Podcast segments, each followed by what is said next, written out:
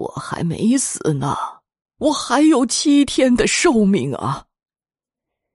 这句话是小张的隔壁邻居老爷爷被放进棺材后说过的，还真的又熬了一个星期后死的。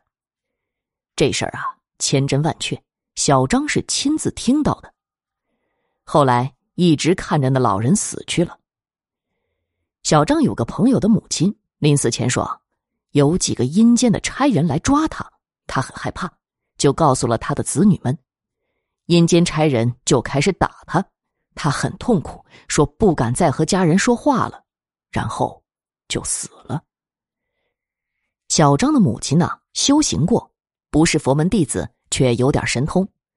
有一次呢，在野外旅行，听到远处有人哭，但是别人都没有听到，有点不相信。他呢，就带着那些人绕过几道山路，走近一看，是一座新坟。这是千真万确的事情，就连他自己都很诧异。他还说，有一次看到庙里有个小和尚，头顶有白光，非常分明、清楚的白光。圣人画像上的那种。当时他告诉别人，却没有人相信他。但是庙里的老和尚说他看到的是真的。小和尚不是一般的人，是有成就的修行人。现在想来，可能是阿罗汉转世来度众生的。小张的房东曾经租过一个厂房，可是机器总是在夜里损坏的厉害。后来。半夜有个工人开始听到鬼在说话，开始的时候呢，别人都不相信，但是不久后，越来越多的人能听到鬼在说话了。房东很害怕，就请风水先生来看了，说这厂里有不少的狐仙什么的，还有一个死亡没几年、怨气特别重的鬼。这个鬼呢，从前是这个厂房里房东租厂房之前那家厂里的工人。房东一打听。还真有这事儿，这个工人呢，原本是个电工，本来在六一儿童节计划陪女儿去逛街的，被老板强迫加班，结果就触电死在厂里了。他心有不甘，就在夜里破坏厂里的设备。房东便请了一些人做法事，想超度这些恶鬼，但是什么都试过了，什么用也没有。无奈，最后。房东只有搬家了。还有一个故事。上吊死的人呐，往往是不能超生的，非要找一个替身。有一天呐，有个媳妇儿和婆婆吵了一架，自己回到了屋里，越想越委屈，心想活着是真没意思呀。想着想着呢，就想上吊得了，她就找到绳子，找到凳子。这个时候。她老公不放心，来房里看她，又怕惹她生气，就从窗户里看她在干嘛。这时候呢，天已经黑了，房里呢也没点灯。她老公仔细一看呢，倒吸了一口冷气。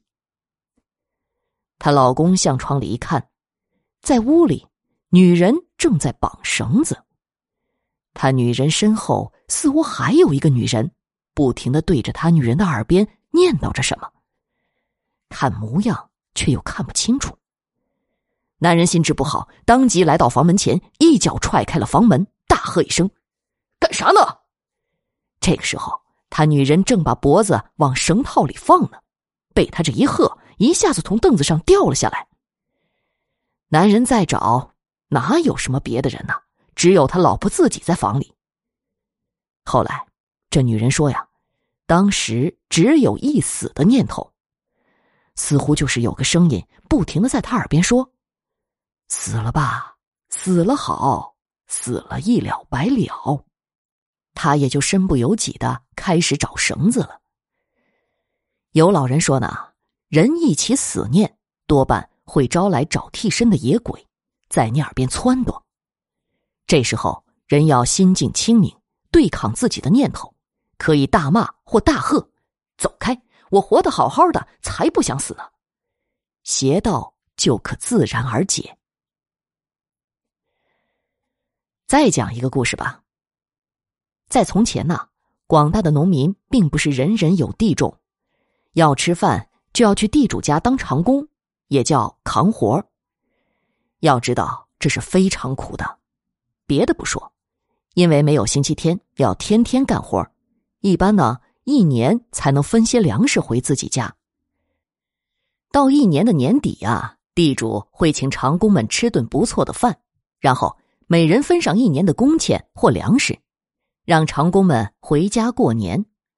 等开春了，再回来干活。话说呀，有这么几个长工，一起在离家几十里外的另一个地主家干活。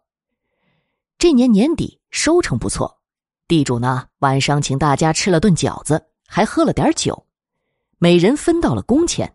几个人拿了钱都很高兴。原本呢是明早走的，可是大家兴奋呐，一年没见老婆了，又喝了点酒，一冲动就决定啊，今天晚上就回去。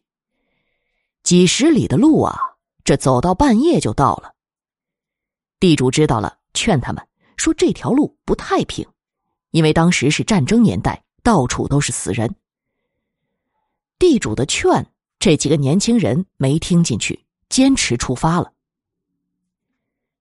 走到路上没多久，就下起了雪。几人仗着酒劲儿冒雪而行，但是天实在是冷啊。夜也深了，所以还是冷的厉害。好在几人是年轻人，也能扛住。可是快要到家的时候，夜已经很深了，几个人的体力也都到了极限。那时候啊，其实就是穿手缝的棉袄，不像现在有皮衣或羽绒服。得多冷啊！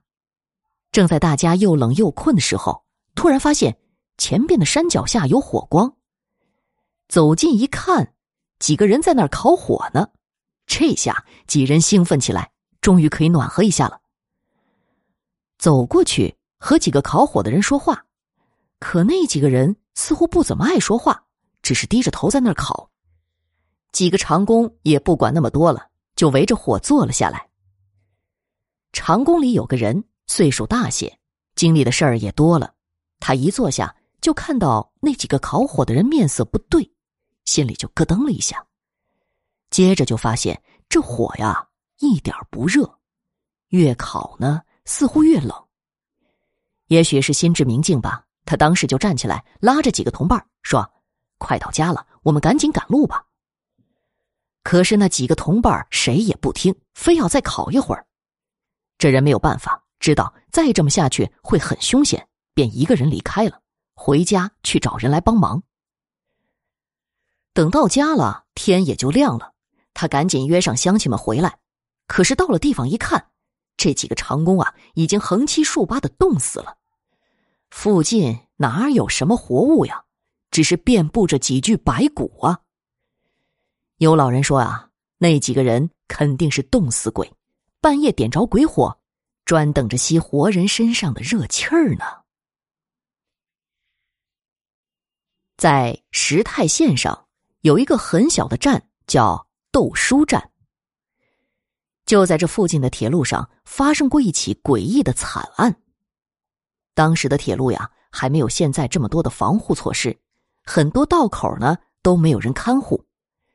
就在车站附近的一个道口上，接二连三的有人被火车撞死了。所以那个道口啊是个兄弟。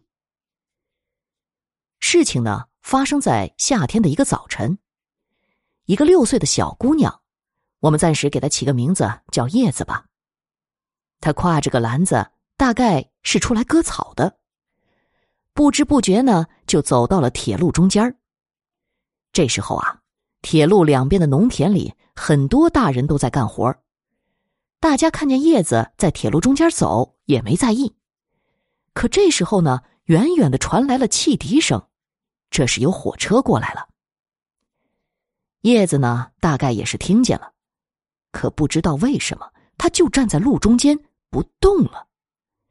这时候，有大人远远的看见了，就喊：“叶子，到边上去。”但是叶子还是不动。大人以为叶子是故意的，因为火车还远呢，也就没太注意。火车渐渐近了。已经远远的能看见了，这时候，大人有点急了，就纷纷停下手里的活喊着：“叶子，快躲开！”叶子好像突然反应过来一样，开始往边上跑。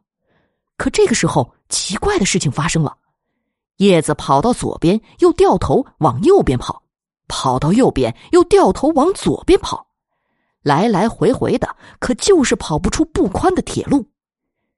看那情形啊，分明是路两边有什么东西在来回赶他。大人们也反应过来了，有男人们就放下了东西往路中间跑。